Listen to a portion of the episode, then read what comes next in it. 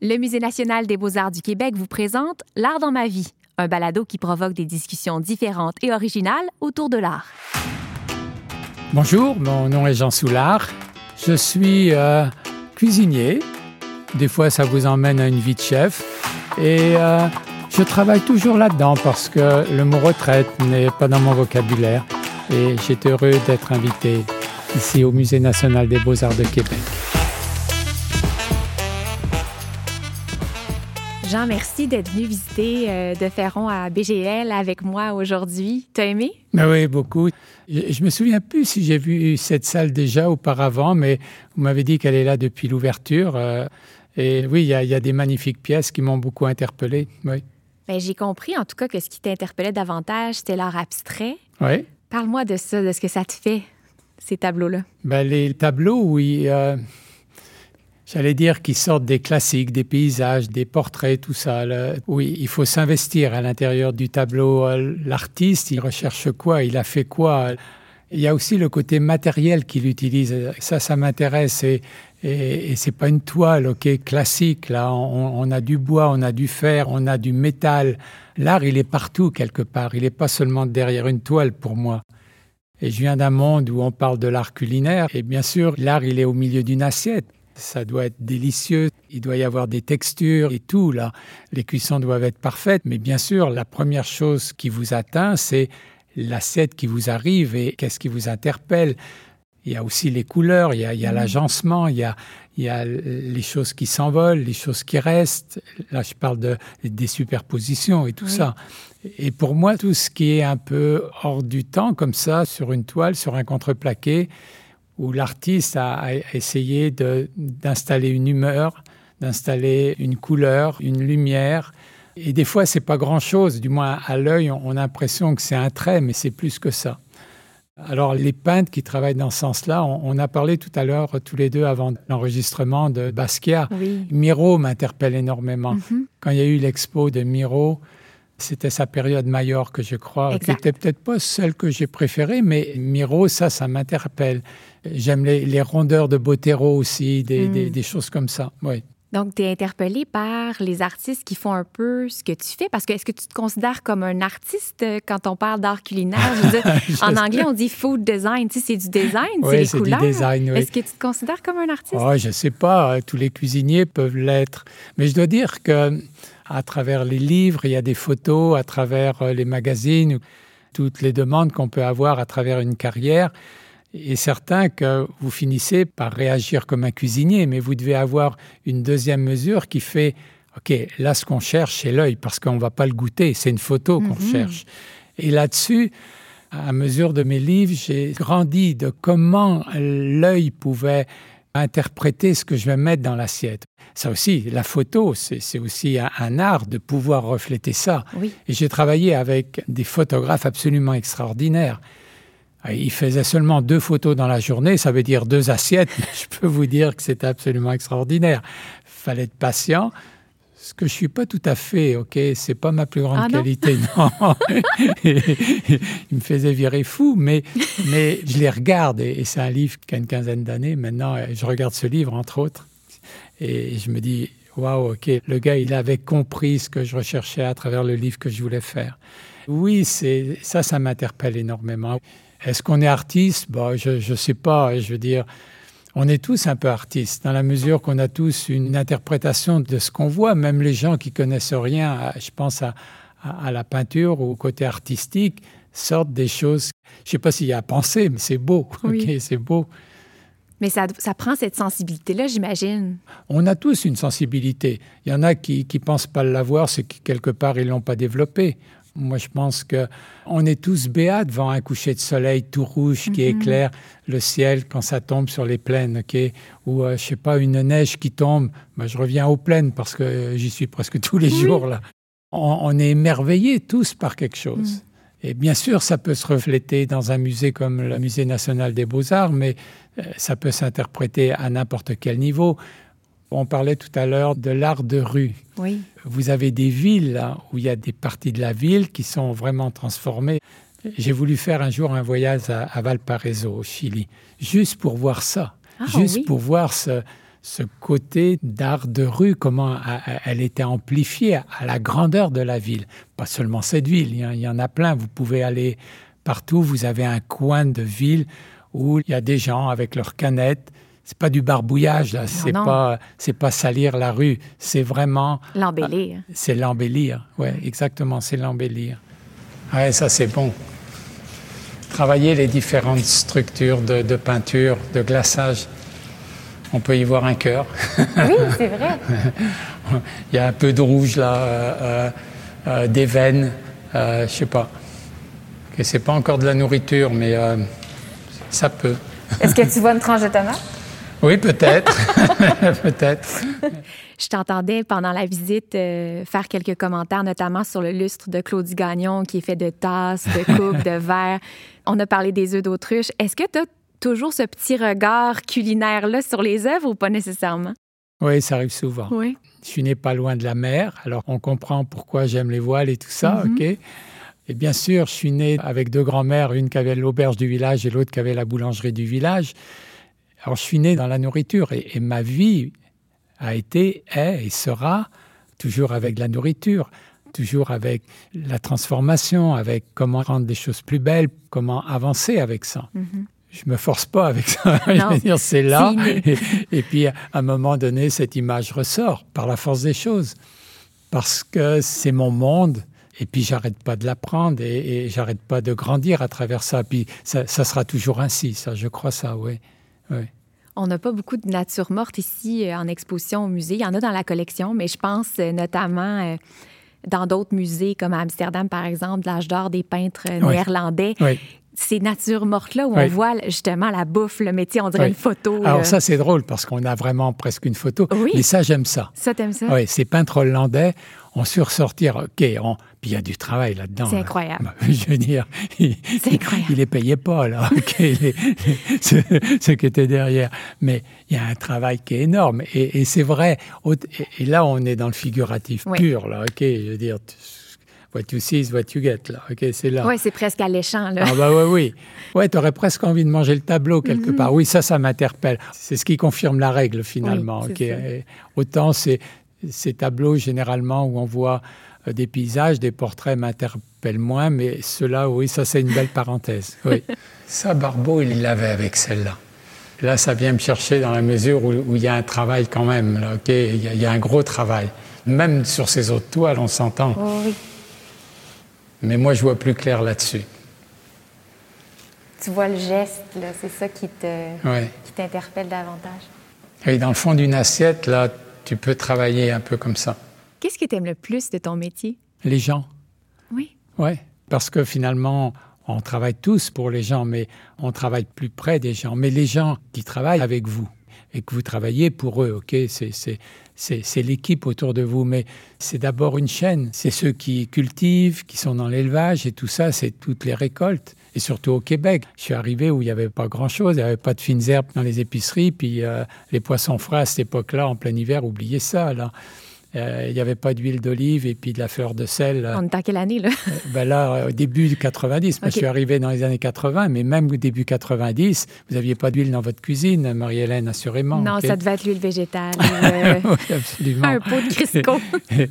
J'ai eu la chance de, de, de, connaître cette explosion, cette relation, cette synergie qui s'est installée entre les chefs et les producteurs. Travaillant au Château Frontenac, c'était à ma disposition. Puis j'avais la chance d'avoir mis mon propre jardin, mes mmh. ruches et puis mes poules sur, sur le toit. je veux dire, je me sentais privilégié là-dedans. Pour moi, c'est ce que j'ai aimé beaucoup. Je ne veux pas dire pionnier, mais parce que j'étais pas tout seul. On était une gang de chefs qui croyaient en ça et qui naturellement embarquaient dans. Oui, ça, mais tu fait partie de. Mais ça, ça, ça, faisait partie. Et comme le Château Frontenac est un phare quelque part et que vous travaillez dedans, il est vrai que j'étais dans une place de rêve pour ça. Est-ce que ça veut dire que c'était facile? La réponse est non. Mais quand je dis ce que j'aime le mieux, c'est les gens, parce qu'après, il y avait cette relation avec l'équipe, mais il y a cette relation aussi avec le, client qui vient et qui peut apprécier ou qui apprécie, ou s'il apprécie moins, il va vous le dire et vous allez grandir avec ça. Et ça, c'est beaucoup quand je me promène encore, il y a des gens qui t'interpellent et puis euh, qui te parlent de nourriture. Et ça, c'est des belles rencontres. Oui, ça te fait sourire. Je vois les étoiles dans tes yeux. Ah, oui, tu as plein de souvenirs de ça. Eh oui, puis tu continues parce que c'est pas fini. Et je, je pense que je m'arrêterai jamais. Euh, je découvre des trucs tous les jours. C'est infini. Oui, oui c'est infini. J'ai déjà cuisiné des œufs d'autruche. Oui? Il vous en faut beaucoup moins qu'avec des œufs de poule pour faire une omelette. Oui, sûrement. Un œuf d'autruche, ça fait combien de. Ça nourrit combien ben, Ça, ça équivaut à environ 6 à 8, à 8 œufs normaux, OK? Et euh, pour moi, ça va être une découverte.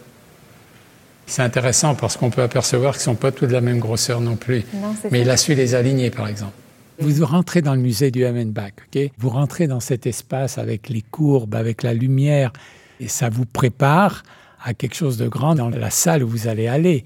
Puis il y a la luminosité, les éclairages, tout ça qui font en sorte que peu importe à la vitesse que vous le faites, peu importe si vous lisez ce qu'il y a sur euh, les petites indications ou non, puis vous avez planté pendant 10 minutes devant un tableau et puis ça a été l'expérience. Toi, tu lis pas les cartels? t'es plus émotif, t'es plus spontané. ça, ça, dépend. Quand il y a quelque chose qui m'interpelle, Là, je vais aller au fond. C'est après, en fait. Mais après, oui. Il faut d'abord que ça m'interpelle. On parlait de Miro tout à mhm. l'heure. Je connais un peu l'histoire du Miro avant d'arriver. J'ai lu, je connais la, les années dans lesquelles il, a peint les tableaux que je suis en train de voir. Alors, je ne vais pas lire qu'il a fait ça, gna gna gna, ok Mais s'il y en a un qui vraiment m'interpelle, là, je veux tout savoir. Alors là, je, je vais me mettre à lire. Mais généralement, je lis pas. Ben, j'ai remarqué tout à l'heure que les œuvres faites sur des panneaux de bois ou qui contenaient euh, le matériau de bois t'interpellaient davantage. Et là, tu lisais le cartel. Tu sais ce que j'ai remarqué, Marie-Hélène, c'est que la majorité des cuisiniers, ils aiment le bois. Ah? C'est un sondage très personnel, un sondage très personnel. Mais j'ai remarqué qu'une grande partie des cuisiniers aiment le bois. Qu'ils aient du talent ou non en menuiserie ou en ébénisterie ou peu importe, il faudrait que je fasse un sondage on aime le bois. Alors, est-ce que c'est le reflet? Le côté brut, la chaleur du bois? Voilà, c'est ça. Que on pense toujours à la toile quand on parle d'une peinture. Et, le bois, c'est pas naturel. Et pourtant, Dieu sait si des grands peintres ont peint sur le mhm. bois. Là, ok, euh, nommez-les là. Les impressionnistes, les Gauguins de ce monde, euh, ils jouaient sur le bois là énormément les Matisse, sans doute, je ne sais plus. Euh, mais enfin bon, ils ont tous essayé sur le bois. Puis, ils ne faisaient pas que de la peinture. Sur toile, c'était quand même onéreux aussi. Là. Ben oui, bien sûr. Alors, on arrive à voir assez rapidement que ça peut être du bois.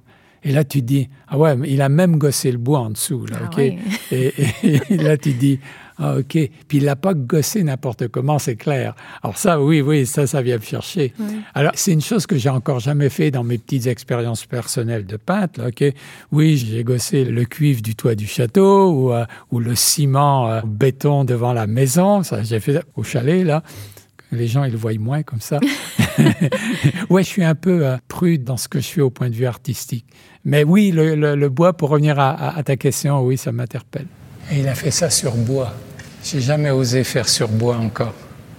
Ben voilà, il faut seulement une pièce de plywood. C'est tout.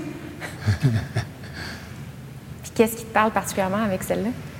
L'originalité, je veux dire, dans la mesure où euh, vous pouvez l'interpréter comme vous voulez. Un volcan, euh, quelque chose qui perce la terre, euh, la violence du coup, le noir, le côté sombre et, la lumière qui est autour. Mais en même temps, euh, une clarté en bas où il y a des choses qui peuvent pousser. Et les juxtapositions, ça veut dire, le gars, il a fait des reliefs. Puis c'est intéressant parce que il les a fait avec la meule. Et j'aime les choses qui sortent de l'ordinaire comme ça, tout ce qui est collage ou euh, ça vous interpelle Basquiat? Oui, tout à fait. Alors, Basquiat, ça m'interpelle beaucoup. Ça vient me chercher parce que vous faites l'interprétation que vous voulez.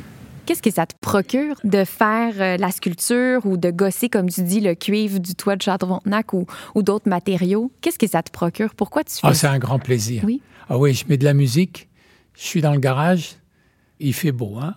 Et puis on est l'été. Oui, oui, il y a des moments pour ça. Et c'est vrai, c'est vrai que pour moi, il y a des moments tout d'un coup, là, je vais m'investir pendant un mois, deux mois, trois mois, puis je peux être neuf mois sans rien y toucher d'autre. Alors, ce genre de travail, ça se passe souvent l'été. Je me mets de la musique à côté, puis là, j'ai vraiment un plaisir à faire ça. J'oublie tout, j'ai plus mal nulle part, mon esprit est libre. C'est ça, c'est la plénitude. C'est comme une méditation pleine conscience. Oui, oui, oui, oui. Tu n'as pas besoin de médicaments avec ça. Tu gosses, puis ça ressemble à quelque chose. Des fois, tu es satisfait, des fois, tu l'es moins. Mais peu importe les heures ou les journées que tu as passées là-dessus, ça t'a apporté un réconfort. J'allais dire un confort, mais plus encore un réconfort, un laisser-aller. Euh, tu peux aller préparer ta bouffe, puis prendre une bonne bière après. Là, mm. c'est correct tu auras fait ton jogging avant ou tu as monté sur ton vélo, mais c'est un ensemble de choses qui fait qu'arrive le soir, puis tu dis, ouais, t'es bien. Donc, ça te procure une satisfaction. Ah oui, complètement, complètement. Puis c'est pour ça que c'est de l'autosatisfaction, mais tu n'as pas besoin de le partager. Tu l'as, tu t'en fous après. Tu peux cacher ce que tu as fait, puis le mettre dans le fond du garde-robe, c'est pas important. C'est vraiment pas important. C'est le geste qui compte. Oui, c'est seulement le geste. Mm. il, est, il est égoïste finalement. Il est purement égoïste, ce geste-là. Tantôt, tu m'as dit, euh, moi, la patience, euh, c'est pas tellement une qualité. Est-ce que quand tu travailles dans ton garage l'été, euh, oui, je suis patient. Oui, là, c'est différent? Oui, parce qu'il n'y a rien qui m'attend. C'est pas une commande, c'est toi avec toi. Oui, oui, là, je suis très patient. À vrai dire, le métier de cuisinier est un métier. Vous rentrez dans le restaurant, les gens veulent être servis tout de suite. Ok, c'est pas, pas, pas, pas. Vous hmm. pouvez pas niaiser. Puis ça doit être clean cut. Ok, vous, ne pouvez pas faire de faute. On s'entend. Dans mon garage, je gosse mes affaires. Personne m'attend. C'est moi qui décide de le faire. J'ai le temps que je veux. Je peux y passer la journée ou je peux y passer une heure. Puis demain, je reprends d'où je l'ai laissé. Hmm. Mais je finis toujours ce que j'ai commencé. Ça, c'est ma grand-mère qui m'a appris ça. Tu dois finir ce que tu as commencé tu as commencé à essuyer les verres au bar, tu finis d'essuyer les verres au bar. Mm. Puis ils doivent être bien essuyés. ok? Il n'y avait pas de machine dans ce temps-là. Donc je finis, je vais au bout de mes trucs. Il n'y a pas quelque chose qui va rester en chantier. Oui, j'ai pas de patience pour la procrastinisation. Quand tu dis à demain, après-demain, la semaine prochaine, dans un an, finalement, ça se perd dans la nuit des temps, puis tu vas pas au bout de ton truc. Non, finis-le. T'aimeras ou t'aimeras pas, mais finis-le. Va au bout. Mm. Euh, ça, pour moi, c'est important. Je ne sais pas si c'est bien ou pas bien, mais pour moi, aller au bout de ce qu'on commence. C'est un projet, oui, c'est dur. C'est dur d'écrire un livre. D'ailleurs, c'est pas le fun d'écrire un livre. Ah non. non, ça peut être pas le fun. Ce qui est le fun, c'est de l'avoir écrit. Tu dis yes. ça n'a peut-être rien à voir avec l'impatience. Finalement, je peux être impatient à des choses où je vois que ça gosse et puis que ça avance pas. Est-ce que d'un autre côté, tu as justement la détermination, la discipline? Est-ce que ce seraient les qualités que tu pourrais te donner? Moi, j'aime pas parler de ça trop, mais oui, il faut un peu de rigueur. Oui, oui. Hmm. Tu passes pas à travers ce métier si tu n'as pas un peu de rigueur. Parce que s'il n'y a pas un peu de discipline, c'est un métier qui est dur physiquement, mentalement, psychologiquement. Tu es entouré d'alcool, tu es entouré de bouffe. Hmm. Je veux dire, j'ai trop vu d'alcooliques, d'obésité, de dépression, de dope dans ce métier-là. Tu es là 10 heures, 12 heures par jour, tu es là au moins 6 jours par semaine quand tu es chef. Si tu n'as pas un peu de rigueur ou de discipline, non, no way que tu passes à travers. Et pour moi, si je cours ou je fais du ski, enfin peu importe tous, un les, sport, jours, tous les jours, pour moi, c'était ma dope. Cette dope-là m'a permis de passer à travers quelque part. Oui, oui, ça, c'est indispensable. Aucun regret? Oh mon Dieu, c'est un mot qui n'existe pas dans mon vocabulaire. Ah, vraiment? Non, non, comme le mot retraite d'ailleurs, ça n'existe pas. Et euh, allez, euh, tu bouges s'il peut y avoir un regret. Tu as une solution de bouger. Bah, du moins, pour moi, si tu penses que c'est pas la bonne affaire ou la bonne place, tu bouges, ça c'est, OK? C'est vrai. Il y a des solutions. Maître de ton destin. Et puis, les regrets, quelque part, c'est un beau mot dans la mesure où, au moment où vous avez fait ces choses-là, c'était la chose à faire. Après, il n'y a pas de regret à avoir. C'était la bonne chose à faire au moment où vous les avez faites. Ça vous a apporté quelque chose. That's Après, vous ne devez pas avoir de regrets. C'était, c'était scellé. Dernièrement, j'avais récupéré des morceaux de cuivre du toit du château quand ils l'ont refait. Ah oui? Alors là, je suis en train de mettre ça dans des cadres finalement. Là. Ça prend différentes formes et puis euh, des fois, je trouve des éléments pour rajouter sur le cuivre. Le cuivre, il est soit brut, soit patiné, soit déjà la couleur verte. Mais on peut le ramener à la couleur cuivre. Et je rassemble les morceaux avec du fil de cuivre ou du fil de je sais pas quoi. Et puis euh, ça, ça, ça donne quelque chose là. Équilibre entre le sport et la créativité, l'art. Oui, oui, je vais vous dire plus que ça. La créativité vient en faisant du sport. Je partais là avec dix problèmes là, à courir sur les plaines à partir du château. Je montais les marches du... Euh, du Cap Blanc? Oui, du, Cap Blanc. Arrivé en haut, j'avais plus de problème. Et, Sauf peut-être un petit souffle court. oui, tu partais avec dix problèmes, je revenais avec neuf solutions et demie. Mm. Souvent, les idées d'une recette arrivaient en regardant, je sais pas, euh, la petite herbe qui poussait sur le bord c'est le cas de le dire, une idée germait et puis une structure de recette euh, commençait, euh, le poisson arrivait, la sauce arrivait, la garniture et en quelques secondes, je me dis ah oui, j'ai tel truc qui est arrivé euh, ce matin, on pourrait faire telle et telle affaire. Bien sûr que oui. De prendre l'air, de s'oxygéner fait en sorte que l'esprit voyage. Je veux dire, mm. ça c'est automatique. Courir pour moi, c'est les jambes font la job, mais la tête elle est partie. C'est vrai le cœur pompe, mais la tête, elle est ailleurs. Et puis tu peux t'émerveiller devant euh, le ciel des plaines. Bien sûr. De prendre le sous-bois juste à côté. Marie-Hélène, vous avez fait ça, là. Tu prends ce sous-bois-là. Là. On n'est plus à Québec, on est Mais non, puis tu le fais à des heures où, où, il y a le moins de monde possible. Puis tu connais les heures. Certains fais ça le matin, là, OK? À 9 h, tu es tout seul, là. Tu as les petits oiseaux, toutes, là. Et, tu t'échappes. Et puis... Euh, si tu as une journée sans, comme on appelle, où tout est gris, comme aujourd'hui, tout est gris. Mais tout à l'heure, quand j'ai couru, euh, tout était plein de soleil. Mhm. C'est clair. Il y avait un rayon quelque part. Je sais pas où, là, mais il était dans ma tête. Dans ton cœur. merci beaucoup, Jean. Ah, merci, marie Merci pour les questions et merci de l'invitation. Et bonne chance euh, au Amen vraiment. Merci. Ce balado s'inscrit dans le cadre de la mise en œuvre du Plan culturel numérique du Québec du ministère de la Culture et des Communications. Production, Musée national des beaux-arts du Québec. Montage et conception sonore, Jean-François Roy. Recherche et coordination, Julie Morin. Animation et réalisation, Marie-Hélène Raymond.